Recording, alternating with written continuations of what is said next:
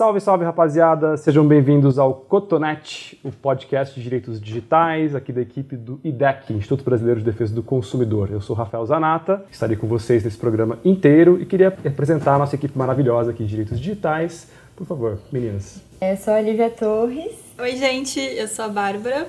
Oi, gente, eu sou a Juliana. Lívia, Bárbara e Juliana. E eu sou o Rafael de novo para vocês. Então é o seguinte, a gente, em vez de falar o que a gente faz, quantos anos a gente tem, nosso signo, a gente vai fazer uma pergunta Ah, lúdica. Adoro falar de signos. A Bárbara vai falar de signos depois. Ela é a pessoa de signos da equipe. E a gente vai perguntar a fake news favorita na sua interpretação, Lívia. Você, como você definiu sua personalidade pela fake news favorita nessas últimas semanas? A minha fake news favorita das eleições é a de que o PT estava espalhando, por meio do Haddad, mamadeiras com bico em formato de pênis nas escolas e creches municipais de São Paulo. Isso é farsa. É farsa. Não é notícia verdadeira. E Não, a tem- sua, Bárbara?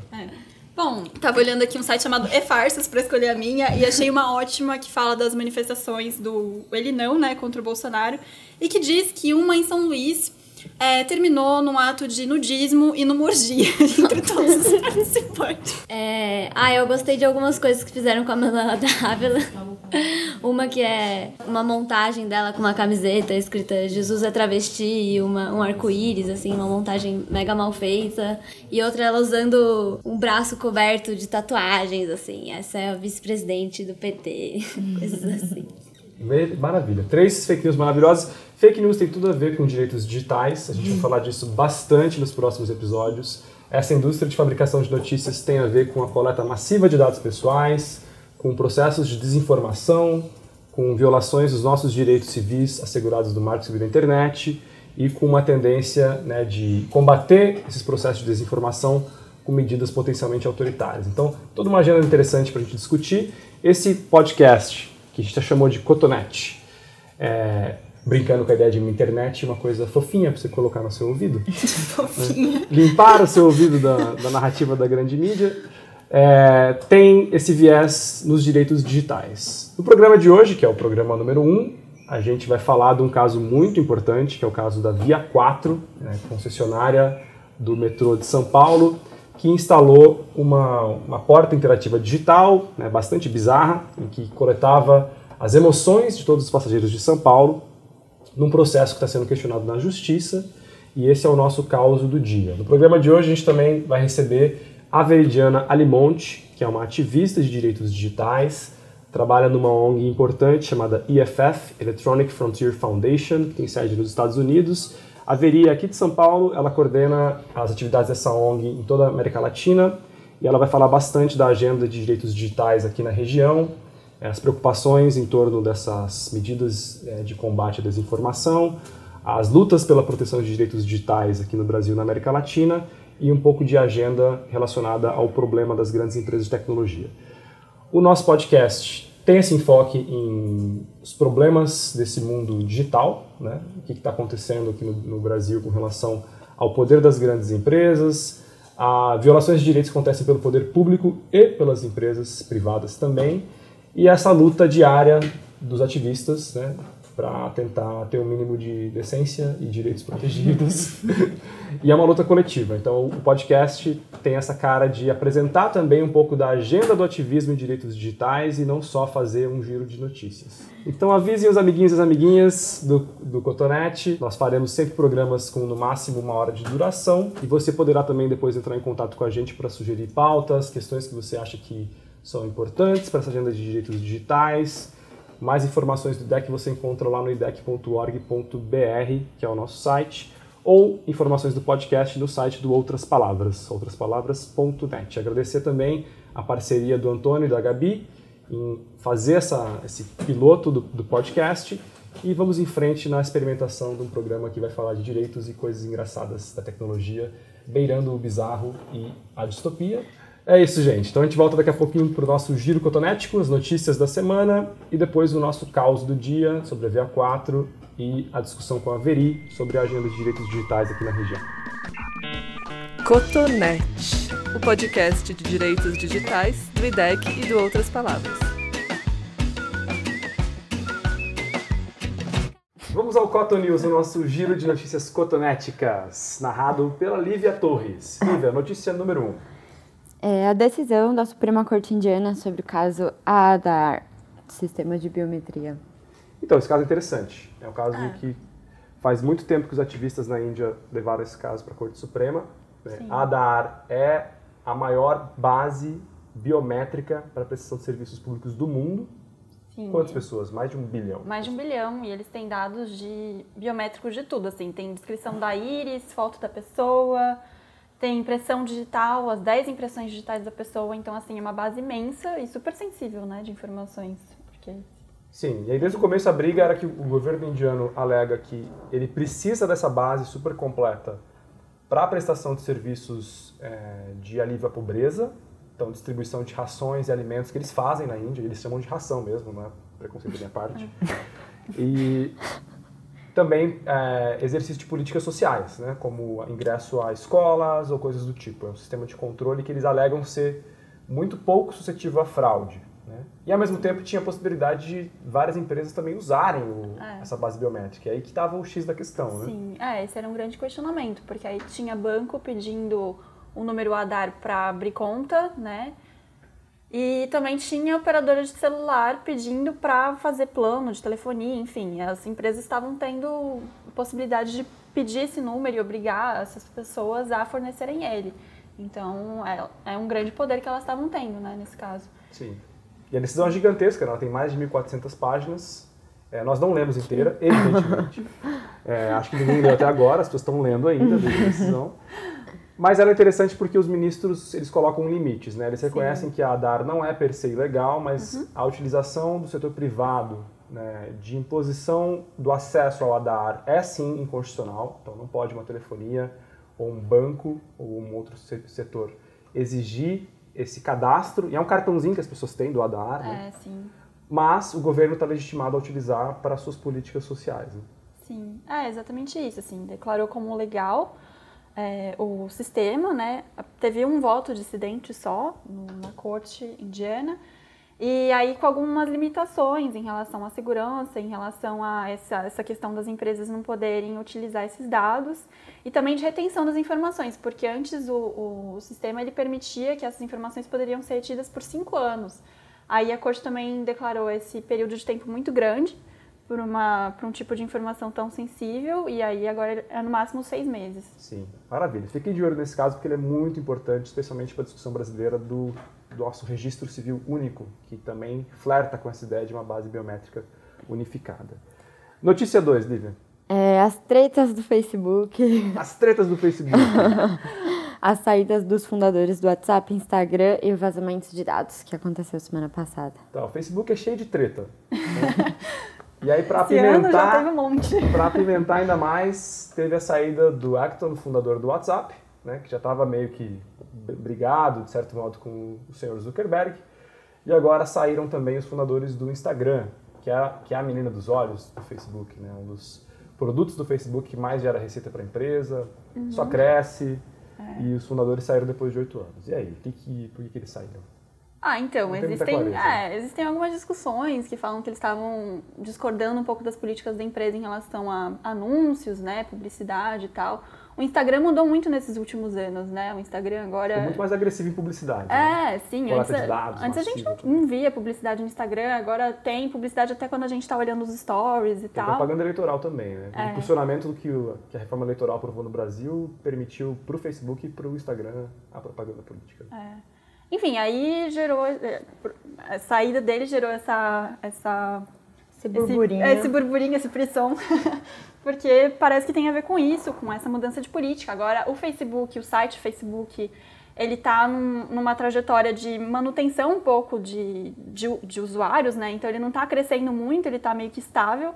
E o Instagram, enquanto isso, está crescendo muito, o WhatsApp também. Então é, eles estão investindo mais nessas nessas plataformas do que no próprio Facebook. Então, talvez tenha a ver com isso. E para piorar, eles, o Facebook anunciou o maior ataque hacker, né, uma vulnerabilidade que pode ter afetado mais de 90 milhões de usuários no mundo inteiro.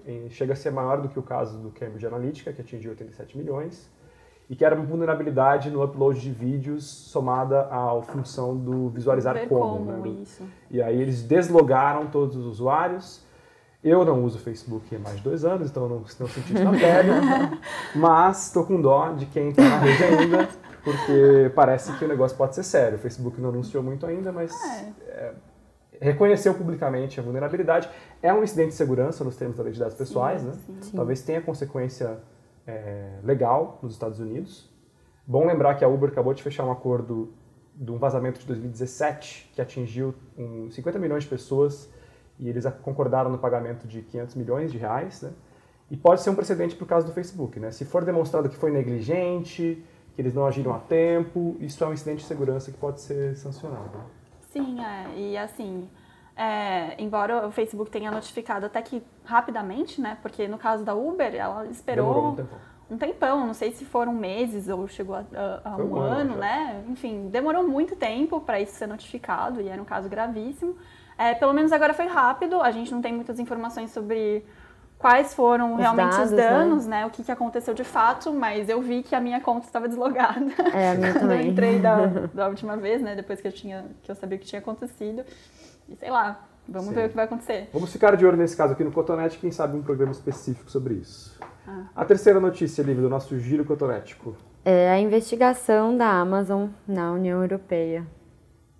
Legal. Caso concorrencial, relacionado a potencial abuso de poder de mercado da Amazon. A Amazon é um gigante né, da tecnologia, uma das 10 maiores empresas do mundo. Né? O que está acontecendo, Bárbara? Com... Por que, que os europeus e a Comissão Europeia, que tem um trabalho de concorrencial, está mirando nesses gigantes? Né? Mirou no Google, agora está indo para a Amazon. É, é uma investigação por enquanto, né? Não é nenhuma decisão concreta ainda, mas é em relação a como eles estão usando os dados dos vendedores.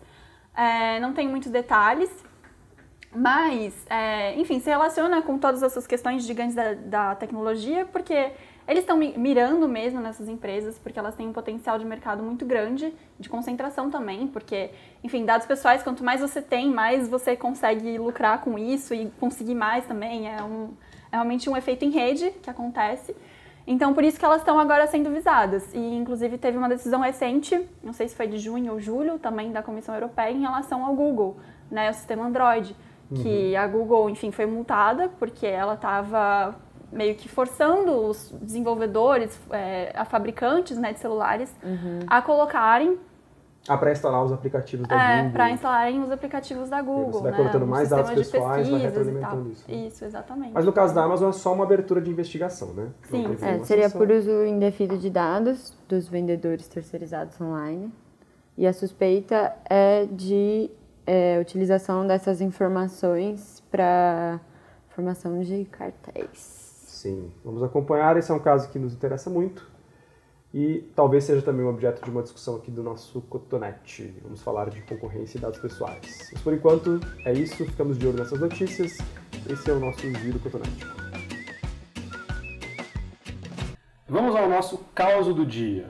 É, escolhemos para falar do caso da Via 4, que é um caso emblemático em que a empresa que é concessionária do metrô de São Paulo, da linha 4 amarela, colocou um sistema de portas interativas digitais que coleta as emoções das pessoas e está sendo contestado judicialmente pelo IDEC. Bárbara, explica um pouquinho, em linhas gerais, o que, que é esse caso e por que, que ele importa. Então, tudo começou em abril desse ano, né? 12 de abril mais especificamente, quando a Via 4 soltou um release falando que ela tinha instalado né, nos, nos metrôs da linha amarela de São Paulo é, uma tecnologia de por- portas digitais, que eles chamam, que é basicamente assim, tem uma propaganda, um, um grande visor de propaganda entre as estações, e aí em cima tem uma câmerazinha. Ela fica bem discreta, ninguém percebe que existe. E essa câmerazinha ela é capaz de perceber quando uma pessoa passa por essa propaganda e aí ela visualiza qual é a reação que ela está tendo a isso. Então, se ela está feliz, se ela está triste ou se ela está neutra em relação a isso. E aí eles descreveram isso como uma tecnologia que poderia aí fomentar mercados mais mais claros em relação à reação que as pessoas estão tendo às propagandas, né? Que seria uma inovação digital do marketing. É, e isso, assim, passou quase que batido, porque pou, pouquíssimos foram os veículos de imprensa que cobriram. E, e quando cobriram, meio que falaram, assim, o que tinha mais genericamente no release mesmo. Só que aí, em maio, teve uma matéria do CityLab que já teve um viés mais crítico em relação a essa tecnologia. E aí a empresa modificou o release de uma hora para outra, sem avisar ninguém, sem informar ninguém. E, inclusive, tirou o release antigo do ar. Ela simplesmente modificou a, a informação que estava no site, sem dar e, sem indicar que tinha modificado. E aí, nesse segundo release, ela deu um outro viés para essa tecnologia. Ela falou que era, na verdade, um mecanismo de campanha de informação. Ela não tinha mais uma declaração do presidente da Via 4 que destacava justamente o caráter mercadológico dessa inovação né, da empresa. E, enfim, dava menos detalhes ainda de como essa coleta de dados estava sendo feita e do que de fato eles fa fa fariam com essas informações pessoais das pessoas. E, enfim, o IDEC considerou esse um caso bem grave de falta de informação, de consentimento dos usuários de metrô. E aí, por isso que a gente entrou com uma ação civil pública sobre isso no final de agosto. Tá, antes da gente entrar na discussão é, jurídica, assim, dos N problemas jurídicos que esse caso tem, só para sintetizar, então é tipo uma pesquisa de opinião forçada, a pessoa está lá no metrô, esperando para entrar na, na linha amarela, tem uma baita propaganda na sua frente antes de entrar no trem, e aquilo detecta a reação dela. E aí esse é o modelo de negócios em que a Via 4 é quase como uma intermediária para analisar a performance da publicidade que ela passa ali no metrô.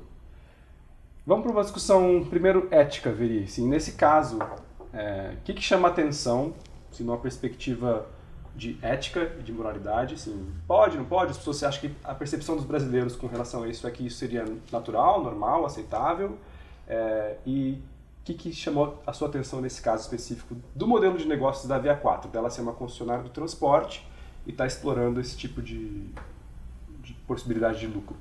É, o que chama mais atenção, é, inclusive a partir dessa questão ética, né, é, é, o fato de que uma concessionária de serviço público está coletando o rosto, né, a face de milhões de paulistanos de uma forma muito pouco transparente, sem qualquer tipo de autorização prévia e se valendo de ser um serviço público essencial do qual a maioria das pessoas não pode abrir mão e nem deveria ter que abrir mão, né? Ou pagar um preço adicional com o seu dado para poder usar. É, e isso chegou a criar, porque começou a ser implementado, ou criaria, né? É uma base de dados impressionante do rosto das pessoas que usam esse serviço. E como a própria Bárbara apontou, de uma forma muito pouco transparente, porque inclusive foi mudando, né? as declarações em relação ao que estava sendo coletado, como, etc. Então, é, isso chama bastante atenção e é, não só em relação à questão da publicidade em si, mas se a gente for pensar se isso já é bastante problemático em termos de utilização para publicidade, é, até considerando que o sistema é muito pouco transparente, as informações que a gente tem em relação a como estava sendo coletado, tratado e etc., é, você pode criar cruzamentos das pessoas com a rotina dessas pessoas, né? Com a estação que ela vai, que dia ela vai, é, que, que hora ela vai, que traz inclusive preocupações relacionadas à, à vigilância dos cidadãos também em massa. Muitas vezes a gente falou desse caso para pessoas da área de publicidade e tal, e eles diziam, pô, mas isso é absolutamente genial. Assim, você está falando de um ganho de eficiência tremendo de performance de publicidade. Isso pode ser bom. Tem gente que diz que, por exemplo, isso pode ajudar inclusive a baratear o custo da passagem do metrô, porque se, se tem esse tipo de receita acessória, é, o metrô de São Paulo pode converter isso e ajudar a baratear as passagens. Então, como é que a gente é, contrapõe esse argumento de que tudo isso pode ser muito bom, isso é genial, isso é maravilhoso, enfim, esse discurso tecnológico. Até porque a Via 4, quando apresentou isso em abril para a população, ela fez o release é, meio que cantando assim as vantagens, né, e narrando a inovação como algo não só brilhante, como também poderia ser adotado por outros setores, outras outras empresas. Então, como é que a gente faz esse contraponto assim na, de que isso não é tão bom assim? é, a biometria, ela sempre vem associada a esse discurso em geral, né? É, a, a, utilização de, de tecnologias relacionadas a dados biométricos, seja reconhecimento facial ou a utilização de é, digitais, por exemplo, vem sempre associada ou uma conveniência absurda em relação às formas anteriores, ou a eficiência que isso pode levar. Né? Mas o que é importante a gente ter em vista, e é assim, inclusive, que a gente lida né, com a questão da biometria e com tecnologias de reconhecimento é, na, na IFF, é a, a, o fato de que precisam haver restrições significativas nesse uso porque essas tecnologias elas estão avançando de maneira cada vez mais rápida, é, criando formas de uh, captar dados biométricos seus, que são dados que podem te identificar unicamente em relação à sociedade, né? De maneiras cada vez mais uh, opacas e ocultas, sem que você perceba, que podem ser cruzados em bancos de dados também com uma velocidade cada vez mais impressionante, podendo ter efeitos na sua vida que você desconhece. E a maneira como a VA4 fez é justamente a maneira absolutamente problemática de se fazer isso, né? Que é fazer isso sem autorização, no caso de ser para fins comerciais, sem autorização é, das pessoas que estão tendo suas imagens coletadas, sem informação suficiente de como esses dados são tratados, com quem esses dados são compartilhados, com que agentes esses dados são compartilhados, quais as garantias associadas a esse uso. Então, é, a eficiência, embora a inovação seja absolutamente relevante e seja um dos pontos também principais da atuação da IFF, ela não pode se dar em detrimento de direitos e garantias, né? É, como a privacidade, por exemplo. Então, é, é importante olhar criticamente também para as tecnologias de reconhecimento facial e de biometria de forma geral, porque elas trazem em si um potencial muito grande de identificação é, dos, do, dos cidadãos, etc., com, com outras consequências posteriores que a gente não pode prever se a gente não tem informações suficientes. Uhum.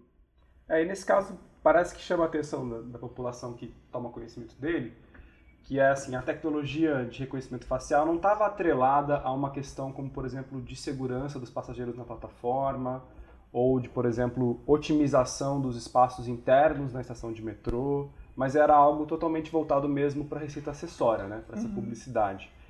E aí, queria que a Bárbara explicasse um pouquinho, nesse trabalho que foi feito do IDEC de tentar contestar isso judicialmente, né, levando em consideração que não dava para usar a lei de dados pessoais, aprovada em agosto, porque ela entra em vigor só em fevereiro de 2020, um pouquinho desse trabalho de é, contestação jurídica por outros meios, assim, que, que nesse caso deu para usar em termos de legislação para a proteção desses interesses coletivos, assim. Então, o IDEC, na argumentação da ação civil pública, né, justamente como a, a lei de dados pessoais, ela foi aprovada esse ano, mas ainda não entrou em vigor, então não dava para a gente usar é, como realmente um marco legal referencial nessa ação. A gente usou, então, o CDC, a Lei de Usuários de Serviços Públicos. O que, que, é o CDC? Explica para o pessoal. O CDC é o Código de Defesa do Consumidor, ah. que tem direitos básicos para os consumidores Beleza. e tal. Eu, no meu juridiquês, esqueço de explicar. Bem alinhado com essas siglas do juridiquês, é. a gente tem que simplificar o tempo todo. Então, é. E aí, enfim, a gente usou o artigo 6 do CDC em relação ao direito de informação, porque todo consumidor tem direito de informação em relação aos produtos e serviços que ele, que ele consome. Uhum. E a lei de usuários de serviços públicos também, que é uma lei bastante recente no Brasil. Pouca gente que... conhece essa lei, né? Uma é, lei que sim. entrou em vigor agora em junho, né? É, entrou em vigor esse ano, ela foi aprovada no passado. E, enfim, ela também tem direitos básicos para os usuários de serviços públicos, dentre eles a proteção a informações pessoais com base na Lei de Acesso à Informação, também foi uma lei que a gente usou. Ela fala de sigilo das informações pessoais. Então, foi basicamente essas leis que a gente mobilizou para fazer a nossa argumentação jurídica.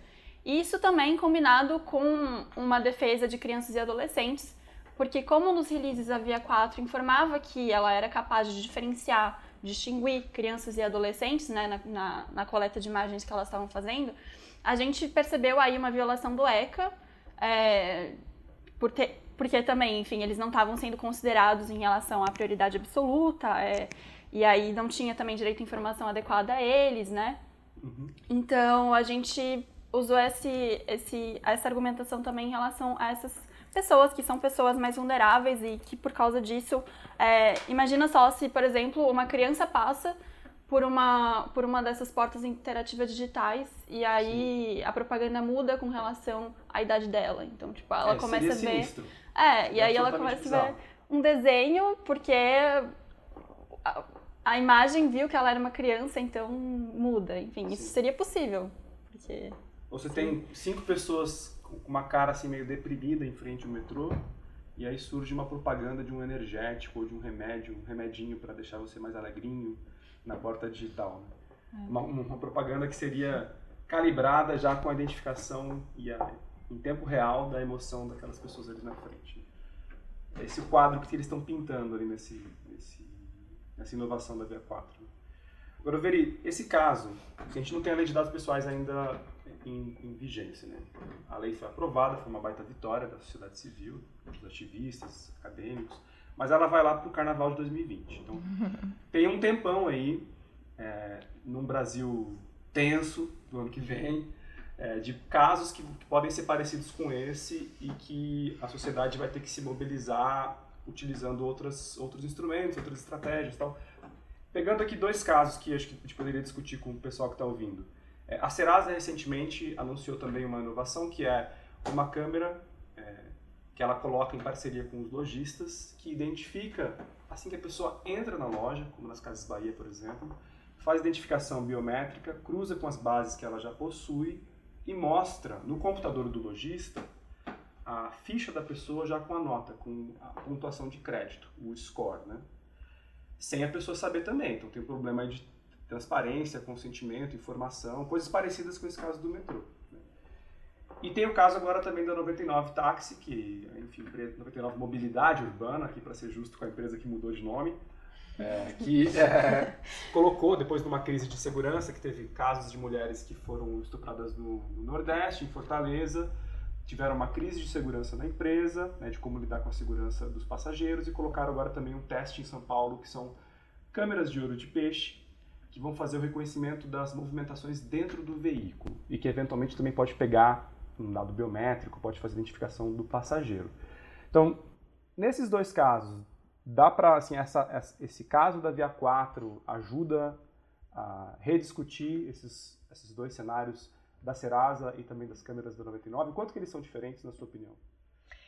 É, bom, primeiro acho que com certeza ajuda no sentido de que é, a, a, a, implementação desse tipo de tecnologia ela deve ser precedida de uh, informações suficientes e uh, debates suficientes, ou seja, não naturalizar é, a implementação dessas tecnologias como algo que está aí, que a gente não precisa olhar criticamente, nem precisa ga garantir que informações e direitos estejam protegidos, né? informações sejam dadas e direitos protegidos. No caso de utilização comercial, é, como, como o que acontece com a Via 4, ou mesmo é, o que a Serasa está fazendo nas lojas, e que pode levar até a, preocupações com discriminação, né?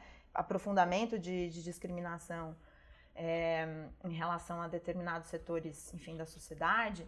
É, isso, embora, enfim, a Lei Geral de Proteção de Dados ela ainda não esteja em vigor, mas ela já traz é, parâmetros que podem dialogar com outras questões, com outras regras já em vigor na nossa legislação, para dizer que é, é, preciso haver autorização é, das pessoas envolvidas, é preciso haver informação sobre como isso será tratado, né, com quem será compartilhado, etc é, e princípios fundamentais que estão presentes na lei que devem guiar a implementação dessas tecnologias, mesmo que a lei em si ainda não esteja em vigor. Com relação a, a 99 mobilidade urbana, é, claro que tem uma preocupação aí de segurança que é relevante, e, e, isso tem que ser informado para quem está usando o aplicativo, né? É, a pessoa tem que entender que essa tecnologia está sendo posta a serviço desta finalidade de segurança saber exatamente como que se dá essa coleta é, e, e, depois como que isso vai ser guardado, etc. Porque, é, inclusive, como ela pode fazer uso, se de fato alguma coisa acontecer com ela, dessa garantia que, que o aplicativo está fornecendo. Sim. Então, é tudo, né? Porque se ela souber, ela pode se sentir incomodada e falar, não, não vou usar 99, vou usar uma, uma outra aplicação, né? Se, se ela é. tem essa informação de antemão. É, exatamente. Ou até podem se criar mecanismos é, de se verificar como que, eu não sei se isso seria possível, né? Mas na corrida, é, no, no, no futuro, é, se, se, é possível desativar ou não ativar, dependendo de, uhum. de, um determinado usuário, etc. Né? Na questão da privacidade, é, e da proteção de dados, é importante que uh, se dê à pessoa que está tendo seus dados coletados essas, esses mecanismos de controle. Né? Essa é uma questão importante quando a gente discute privacidade e proteção de dados. Não é manter dados em segredo necessariamente, uhum. mas é de oferecer às pessoas que estão tendo seus dados coletados mecanismos de controle sobre o que está sendo feito com eles, como está sendo feito, o que está sendo utilizado, né? É, é isso que está por trás dessas, dessas disciplinas. Então, é, e claro que existem fins de segurança pública, etc., que tem outras, é, às vezes, outras normas e tal, mas a transparência e a informação, elas são requisitos fundamentais para que as pessoas usem informações que são nossas, no final das contas. Uhum, uhum. Esse, esse é um esclarecimento importante, né? Proteção de dados pessoais não é ocultação de dados, não é colocar o dado numa lá, uma caixa enfiada debaixo da terra, ninguém acessa. Né? Tem, tem uma confusão das pessoas de o que, que, significa essa discussão de privacidade uhum. e proteção de dados pessoais. Né? Agora, vamos especular um pouquinho nesse, no caos do dia. Bárbara e Viri, se quiserem tentar pensar, que, assim, que, como é que a Via 4 pode se defender? Porque assim, a ação civil pública foi iniciada em agosto, teve uma decisão da juíza da 37ª Vara dando a, a, tutela de urgência, que no juridiquês significa antecipar um pouco a decisão dela final e já dizer para a Via 4, olha, para de coletar essas informações, desliga as câmeras. Né? Mas agora vai iniciar o processo de, de contestação. Então a Via 4 vai lá contratar os, um escritório de advogados ou uma equipe interna e vai tentar se defender, dizendo que ela pode sim, eventualmente, coletar esses dados. Tem, tem defesa nesse caso? Assim, que, como é que ela poderia dizer que não é dado pessoal, que não é dado biométrico e que ela teria a possibilidade de, de fazer essa, esse modelo de performance de publicidade em tempo real nas estações. Então, assim, ao meu ver, não tem muita defesa é, jurídica, pelo menos. O que eles podem falar é que eles não coletam dados biométricos, no sentido de fazer o reconhecimento das pessoas que estão, reconhecimento facial das pessoas que estão passando pelas plataformas. Então, de identificar aquela pessoa, de atribuir um ID único, como se fala. Porque a câmera está filmando, né? É. Mas daí como é que ela vai fazer uma desidentificação da pessoa? Se depois... É, então. Por isso que é, para mim é uma questão muito complicada, assim. É, é, até porque, de qualquer maneira, eles estão coletando a imagem daquela pessoa. Pode não atribuir um ID único, mas a coleta existe de qualquer maneira. E aquilo não está sendo informado. Então, assim, toda a nossa argumentação jurídica, pelo menos, ela se sustenta né, na, na questão de que não está tendo informação para o consumidor do que está acontecendo, as câmeras são super escondidas, ninguém percebe que elas existem e não tem o mínimo de consentimento, não existe nada assim que seja capaz de dar segurança para o consumidor do que está acontecendo em relação aos dados dele. Uhum. Um ponto importante, na minha opinião, né, que o, que o IDEC ressalta na ação civil pública é o fato de a gente desconhecer a tecnologia de reconhecimento de emoções que a Via 4 está utilizando. É, e isso é fundamental para que a gente possa. Uh, é, isso é fundamental para que a gente possa uh, ter, enfim, elementos para, inclusive, identificar se uh, é um dado pessoal ou não é um dado pessoal, porque a princípio é, né? É, sendo mesmo um reconhecimento facial que vai fazer é, a gente, o próprio IDEC coloca isso na ação civil pública, né, de que tecnologias de reconhecimento de emoção, mesmo que para criar uma, uma imagem de representação da emoção, ela se utiliza de imagens de pessoas reais e não descarta os traços únicos dessas pessoas reais, né? As patentes que o IDEC analisa na, na, na ação. Então, mesmo a argumentação de que a, a, a, concessionária estaria se utilizando de uma representação de uma imagem desassociada de pessoas e de traços únicos de pessoas, isso é uma argumentação que a gente não conhece exatamente se de, se de fato corresponde à realidade da tecnologia que ela está utilizando, porque é, a gente não conhece. Então, isso é muito importante. É, por isso, novamente, a questão de se fazer de uma maneira opaca e sem informação suficiente de como esses dados estão sendo coletados, tratados e etc. Uhum. Né? É, por isso que, a princípio, o argumento das concessionárias de que isso não seria dado pessoal não pode prosperar diante de o dado pessoal ser considerado qualquer informação sobre uma pessoa identificada ou que possa ser identificada, né, uma pessoa identificável, a partir de esforços razoáveis de, uh, da tecnologia que um determinado controlador, no caso o VIA4, tem disponível. Então, se, é, se na, no momento em que a imagem é captada, alguns identificadores únicos das pessoas ali presentes são coletados, mesmo que depois se forme numa uma imagem de representação genérica, se, se esses identificadores únicos são captados naquele momento, isso já é, é algo a, a, ser considerado um dado pessoal. E se depois ainda isso fica armazenado de alguma forma, documentado de alguma forma, mais ainda. E é por isso que, novamente, a informação se coloca como uma necessidade. Uhum.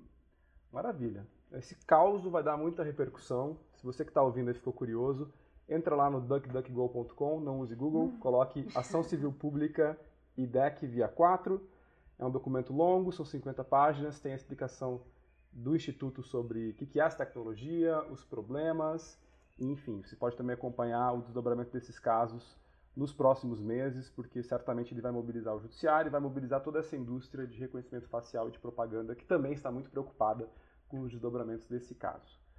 Agora, no nosso bloco Resistências, a gente vai falar um pouquinho sobre a nossa convidada, a Veri, e um pouco de trajetória. Então, a gente já falou um pouquinho da Veri, quem que ela é, onde que ela está, trabalha numa organização chamada Electronic Frontier Foundation, a EFF, que é uma ONG sediada em São Francisco, nos Estados Unidos, muito conhecida né, do, dos ativistas de direitos digitais, mas talvez não tão conhecida pelo público brasileiro.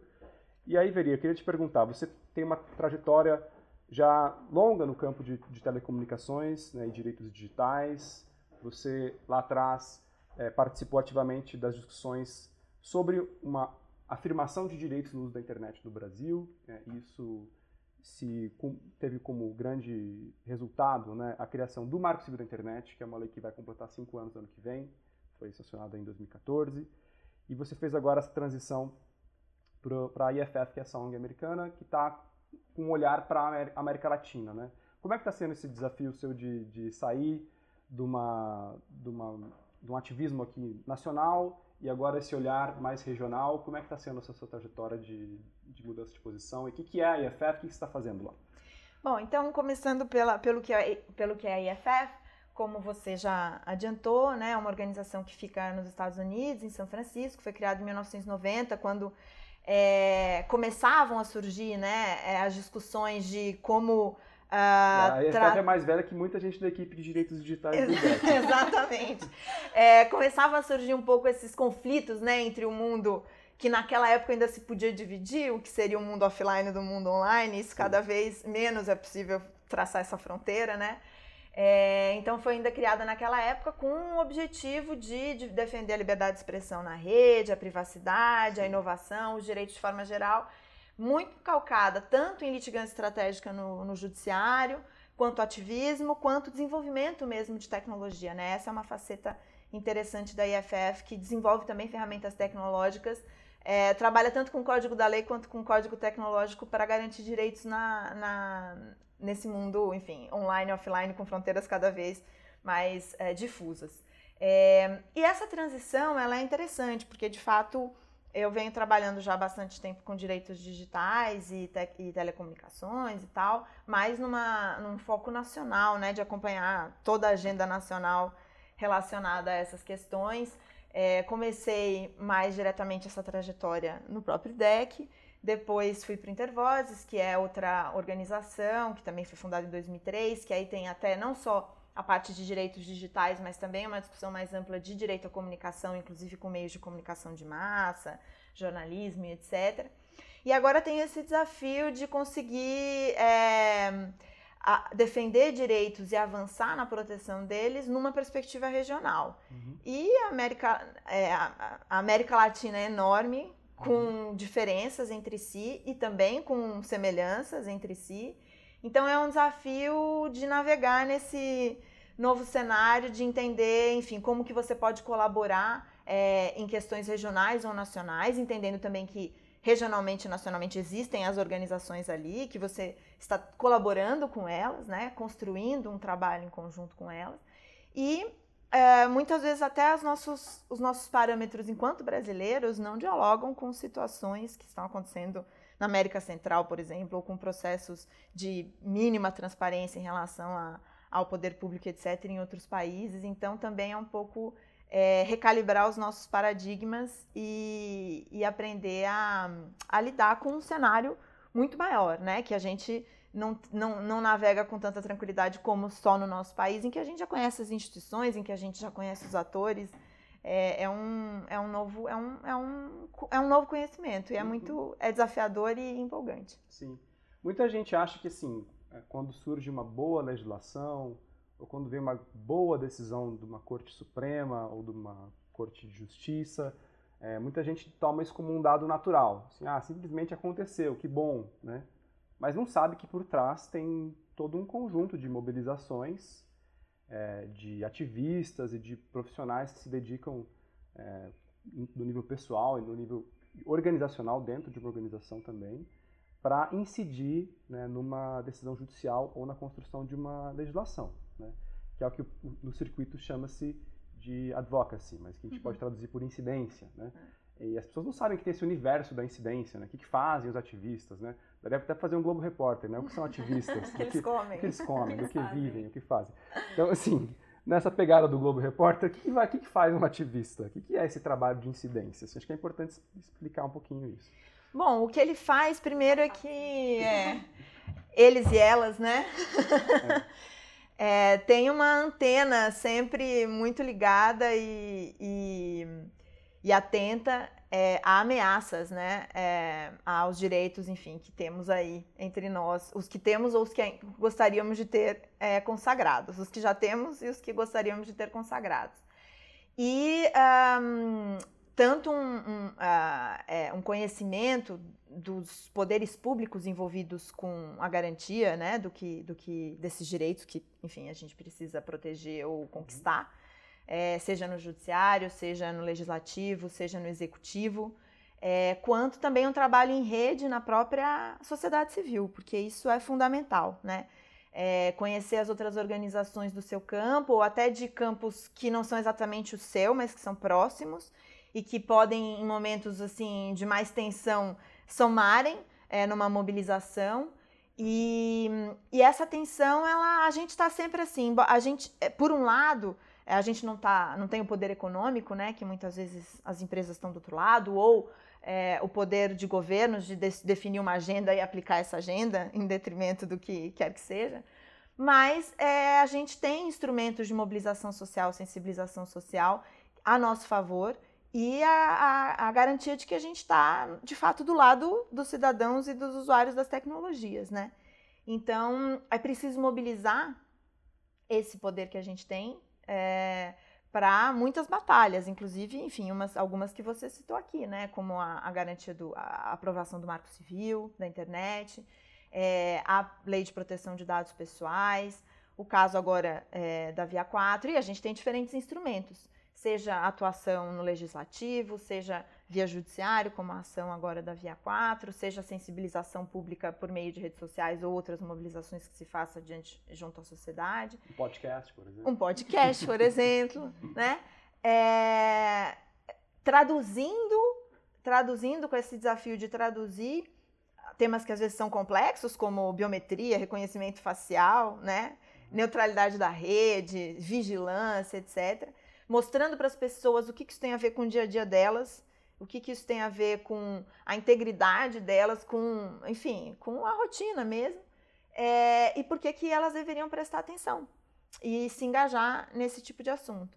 Então, o ativista ele tem ao mesmo tempo a tarefa de ser muito simples no jeito que ele fala e como ele é, co comunica aquilo que ele está fazendo, e bastante qualificado para poder fazer a disputa nos espaços técnicos também em que as questões estão sendo discutidas. Ele é também uma ponte, né, em relação a, aos espaços técnicos e de poder público em que as questões estão sendo tratadas com a sociedade em geral. E muitas vezes, inclusive, o ativista traduz isso não só para a sociedade em geral, mas para os formuladores de políticas públicas, para os juízes e para os legisladores, porque às vezes os temas são tão intrincados que as pessoas estão legislando sem entender muito bem o que, que elas estão fazendo. Sim. Faz uma tradução com é. quem está no legislativo, né, para tratar uhum. desses temas complexos. É, vamos falar um pouquinho dessa comparação do cenário do Brasil com, com os Estados Unidos. Uma coisa que chama atenção é assim, é, tanto o governo Barack Obama quanto o governo do Lula e da, e da, Dilma aqui no Brasil, eles tinham uma agenda muito conectada com o que a gente chama de direitos digitais. Né? Então, eram governos que estavam tentando formular políticas de expansão à, à, internet, apoiavam essa agenda de direitos humanos na internet. É, e agora se tem um processo de transformação acontecendo em termos políticos, né, lá no norte e no sul, é, o Trump com uma agenda que não me parece nem um pouco conectada com essas pautas e deu uma sacudida no cenário das ONGs americanas. Né? O que eu ouvi dizer é que, inclusive, aumentou-se o financiamento das ONGs lá, as pessoas passaram a ficar mais preocupadas de apoiar mais ONGs como a IFF e outras, porque viram que o governo federal não tem mais um, uma agenda de defesa desses direitos. E no Brasil está nesse cenário tenso também de mudanças governamentais, um cenário pós-golpe 2016, meio trágico nos últimos dois anos também na agenda de direitos. É, e aí como é que fica, como é que você está enxergando essa, o impacto dessas mudanças de governo, assim, Estados Unidos e Brasil, para essa agenda? E, na tua opinião, tá, de fato está tendo um fortalecimento? Assim, você está enxergando como a sociedade um pouco mais unida diante dessas possibilidades de mudanças? Ou está batendo um desespero, ninguém está tá se unindo direito? É, é, os Estados Unidos, eles têm, e a IFF é uma expressão disso, é, uma, um engajamento muito grande, assim, dos cidadãos, dos usuários em financiar é, organizações. O IDEC tem associados, então, mas não é a realidade da maioria das organizações da sociedade civil no Brasil. A IFF é, é no caso da Electronic Frontier Foundation, que é a IFF, ela é grande, a maior parte do financiamento dela vem de doações e não de cooperação com outras fundações, etc. Então isso é muito forte é, nos Estados Unidos e no Brasil, embora algumas organizações como o IDEC tenham associados e tal, não é a, a regra, né? É uma organização que ela não consegue se financiar só com isso. É, isso é, é uma parte bem pequena do, às vezes até do, do orçamento geral, mesmo os que têm é, esse tipo de financiamento. Então, é, sem dúvida, enfim, o governo, é, a entrada do Trump nos Estados Unidos, a EFF vem é, se dedicando muito, por exemplo, a discutir é, coleta de dados biométricos e genéticos, por exemplo, é, em fronteira, agora o que aconteceu com as crianças lá, é, até discutindo garantias né, de direitos civis básicos, né, mesmo na questão da, da política migratória. Preocupação com vigilância sempre houve, né? Mesmo, aliás, o, o, o escândalo com o Snowden foi ainda no governo anterior. Uhum. É, mas não há dúvida, sim, de que governos que ou administrações que, de forma geral, lidam com os direitos humanos como algo que não é prioritário, ou como algo que serve para proteger os cidadãos errados, né? Como se existissem aqueles que devem ser protegidos com direitos humanos ou aqueles que não devem ser protegidos com direitos humanos, como se isso fosse possível, como se fosse possível fazer essa escolha. É, eles colocam em xeque uma série de garantias, né? Garantias que a gente defende no mundo digital em relação à liberdade de expressão, privacidade, etc., mas que, como eu mesma disse, né, é, vão são, são garantias nossas fora do mundo digital. Uma ameaça no mundo digital coloca em risco a nossa integridade física no mundo é, offline. Por isso mesmo que essas fronteiras estão cada vez mais diluídas. Então, é, é preciso ter isso em mente, né? Que é, esses direitos, é, o direito à privacidade, por exemplo, ele não está desassociado é, da segurança com que todos nós estamos preocupados. Né? Uhum. É, se os seus dados, por exemplo, tiverem em bancos que não são seguros o suficiente, eles podem ser roubados e podem ser usados para fraudes, para roubos de identidade, para uma série de é, crimes que é, são protegidos justamente por tecnologias, por exemplo, de segurança como a criptografia, que muitas vezes é atacada como uma tecnologia que impede investigações, que impede é, o combate ao crime. Então, Nesse debate é, que é feito nos Estados Unidos e que também é feito aqui quando se fala dos direitos humanos como algo que é feito para proteger pessoas que não deveriam ser protegidas, né? Uhum. É, na verdade, é, se coloca como algo que, na, na, medida em que você decide quem deve ter um direito ou não, é, um direito que deveria ser de todos, na medida em que você decide que um direito que deveria ser de todos só cabe a alguns, esse direito não é mais direito, ele se torna privilégio. Né? E na medida em que um sistema legal ele se baseia nessa concepção, ele não é mais ah, o sustentáculo de um Estado democrático de direito, mas ele é uma porta aberta para a arbitrariedade. Então é isso que se coloca é, nesse discurso, enfim, uhum. de que é, os direitos na internet, a privacidade, a liberdade de expressão, a neutralidade da rede são secundários é, ou que servem para proteger é, criminosos, etc. E a gente vê isso, vê, vê um, uma postura trucu, maior, mais truculenta nos Estados Unidos e corre esse risco aqui no Brasil também. Uhum. Agora, para a gente encerrar a nossa conversa, é, olhando assim para os desafios da, da agenda, assim, o que, que você tem trabalhado uhum. e, e, e para onde que você está olhando e atuando em parceria com outras ONGs? Uhum. É, e aí a Bárbara pode também falar um pouquinho também de, se quiser complementar, Bárbara, do, do quanto que o trabalho do IDEC pode ou não estar relacionado com o que a VI está trabalhando ultimamente. Então, fazendo assim é, uma, uma mirada geral em relação aos principais desafios né, na, na região, a questão da hum, vigilância, por exemplo, ela se coloca bastante presente em diversos países, né? É, principalmente na América Central, mas, enfim, é, ou casos bastante é, sintomáticos uh, no, no México, por exemplo. E agora, recentemente em agosto, foi saiu num jornal é, um, um, a, a, denúncia de uma rede legal de vigilância que se colocava na Guatemala, por exemplo, com é, perseguindo juízes, diplomatas, inclusive políticos, jornalistas, é, somando aí 12 milhões de dólares praticamente. É, o que se vê em outros países, a situação na Nicarágua com questões de vigilância e também questões de ataque a ativistas, ataque online, né, perseguição online e, e acosso online de ativistas. Isso é algo que sempre preocupa na região, né, porque é, tem questões, tem, tem inclusive a ver com o nosso histórico, né, de falta de transparência dos poderes públicos e algo que não queremos reviver no, no, Brasil. É, outra questão também que se coloca na região é, é, uma, é um movimento que está dialogando com a questão de proteção de dados, né? é um movimento de aprovar ou rever legislações de proteção de dados, que aqui no Brasil a gente teve essa aprovação recente. É, os dados biométricos também tem uma série de iniciativas de, de verificar como que é, é, estão sendo coletados dados biométricos em diferentes países da região, seja pela iniciativa privada, seja pelo poder público, até para prestação de serviços públicos, né, uhum. em ônibus, ou é, para receber alimentos, ou, é, enfim. No Peru, por exemplo, até para você ter um celular pré-pago, você precisa dar seus dados biométricos. Então, é, essa preocupação em não lidar com naturalidade é, não lidar com naturalidade com essa coleta de dados biométricos e ter garantias né, na forma como eles são tratados. É, e um tema, a, a, a, e aí também em relação a dados ainda, é, a, IFF faz aqui na região uma pesquisa já há bastante tempo que tem relação com uma pesquisa que começou nos Estados Unidos. Né? Nos Estados Unidos ela chama Who Has Your Back e na região costuma chamar, alguns países têm um nome diferente, mas em geral é quem defende seus dados. E aí é como as empresas. É, na, na região é mais em relação às empresas de telecomunicações que dão acesso à internet. É, como que elas lidam com seus dados, se elas informam uh, como seus dados são coletados e tratados, e quando as autoridades em investigação solicitam os dados é, dos seus usuários, se existem garantias mínimas, né?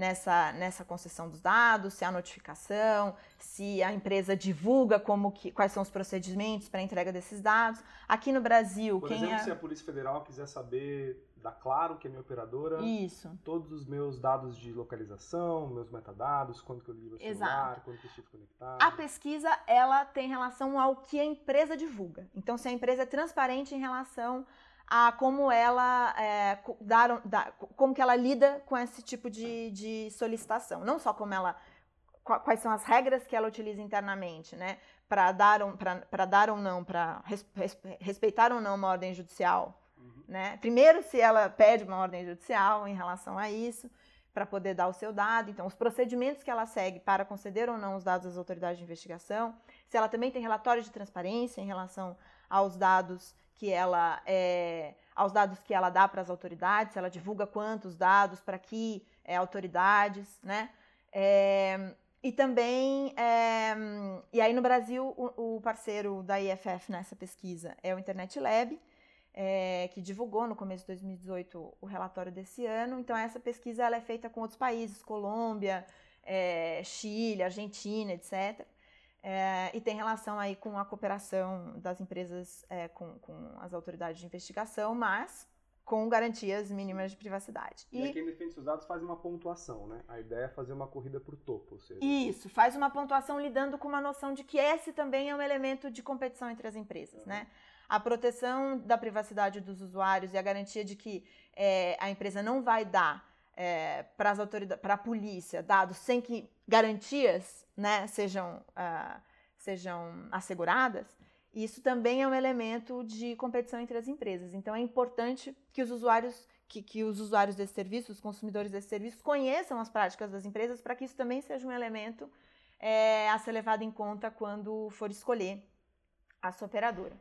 E uma outra preocupação importante é da, da IFF, tanto em relação ao Brasil, mas na, na, América Latina como um todo, mas o Brasil com, com questões recentes sobre isso, é a utilização de criptografia, a garantia de que é, as comunicações entre as pessoas possam estar seguras, né, por meio de é, é por meio de técnicas de segurança como essa, tecnologias de segurança como essa, é, em que não só o que você está falando com outra pessoa não possa ser conhecido por alguém de fora dessa comunicação, mas a criptografia ela traz outras garantias, como a garantia de que você está falando com quem você sabe que você está, com que você acha que está falando, né, autenticidade, e que aquele conteúdo que você está recebendo não seja modificado, a integridade dessa comunicação.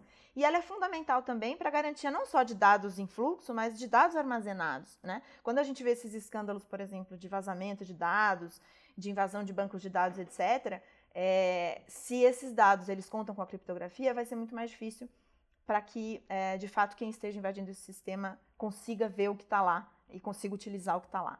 Então, isso também é uma preocupação, né, de que tecnologias de segurança sejam entendidas como tecnologias de segurança e não como tecnologias de insegurança, porque muitas vezes a criptografia é vista como algo que nos, que nos leva à insegurança, quando na verdade ela é uma garantia da nossa segurança. Uhum. E tem um caso para ser julgado no Supremo Tribunal Federal, né, que envolve criptografia. Tem o caso do, do WhatsApp, né, é a discussão em relação à criptografia do WhatsApp e que é, o, o, STF tem que se manifestar em relação a uma das questões que se colocam aí é a, é a criptografia. Uhum. Bacana. Tá conectado, Bárbara, com a agenda? Tá, super. Então, é, em relação a. Vou falar mais de proteção de dados pessoais, né? Porque eu acho que é o tema que a gente está discutindo mais hoje. E aí o IDEC tem um trabalho bastante grande, eu acho, em conscientização, né? Porque essa lei surgiu agora, mas, enfim, as pessoas, a população em geral, ainda precisam ser informadas a respeito dos direitos que, ela tem, que elas têm e de forma que no futuro elas consigam realmente exercer esses direitos de maneira bem, bem capacitada. Isso tanto para a população em geral quanto para o sistema de defesa do consumidor como um todo, né? PROCONs e Senacom e tal. É, Senacom é a Secretaria Nacional de Defesa do Consumidor, de novo. Estava esquecendo de traduzir aqui. É, e também em relação à concretização desses direitos, né? Porque a lei foi, foi votada, mas um ponto importante foi vetado, que é a autoridade nacional. Então, sem autoridade, não vai ter, de fato, um, um órgão que regule a execução dessa lei, que preveja diretrizes, enfim, que realmente seja capaz de garantir esses direitos. Então, esse é um ponto super importante e aí o IDEC também luta em relação a isso, em, em relação a, essa, a esse pro, novo projeto de lei que vai surgir, ou medida provisória, a gente ainda não sabe, mas enfim, é importante que ela tenha autonomia administrativa e financeira para conseguir garantir esses direitos. E aí, uma outra preocupação importante do IDEC em relação a isso, que tem sido uma preocupação bastante atual, é de concentração de mercados. Isso até se relaciona com a notícia que a gente deu anteriormente em relação à Amazon, né, sendo investigada na Europa. E, enfim, porque esses mercados digitais eles têm uma alta capacidade de concentração, Facebook, Google, essas empresas. E, enfim, isso gera todo, várias questões de concorrência, e aí a gente está investigando melhor como poder atuar sobre isso. Então, são temas bastante relacionados com a nossa agenda também. É uma agenda que está começando, né? Essa de é. abuso de poder de mercado, esses gigantes da tecnologia. O mundo inteiro está quebrando cabeça para entender o que dá para usar, etc. Muito bem. Caros ouvintes, esse foi o episódio 1 do nosso Cotonete, o podcast de direitos digitais do IDEC, para você limpar o seu ouvidinho da grande mídia. Recebemos aqui a Veridiana Alimonte, ativista e grande amiga. Obrigado, Veri. Obrigado a vocês, um prazer. Obrigado. E encerramos por aqui e vamos até o próximo episódio. Muito obrigado por nos ouvir. Até a próxima. Então, gente, esse foi o Cotonete, o nosso podcast de direitos digitais do IDEC. É, edição de som feita pela Gabriela Leite, produção pelo Outras Palavras, com a participação no dia de hoje de Rafael Zanata, Lívia Torres, Juliana Gomes e eu, Bárbara Simão. Até mais!